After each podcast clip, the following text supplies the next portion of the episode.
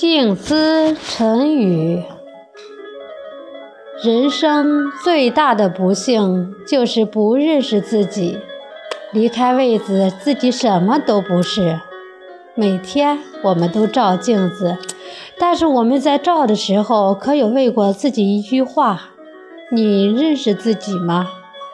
如果你拥有财富，别人崇拜的只是你的财富，不是你，但你会误会别人崇拜你。如果你有权利，别人崇拜的只是你的权利，不是你。你误会了别人崇拜你。如果你拥有的是美貌，别人崇拜的只是你一时拥有的美貌，不是你。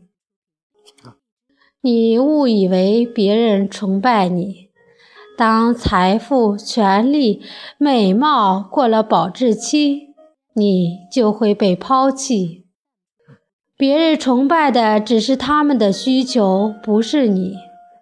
看清自己最重要，能力很重要，可有一样东西比能力更重要，那就是人品。人品是人真正的最高学历，使人能力施展的基础，是当今社会稀缺。而珍贵的品质标签。早安，吉祥！我是主播翟翠潇，欢迎大家收听。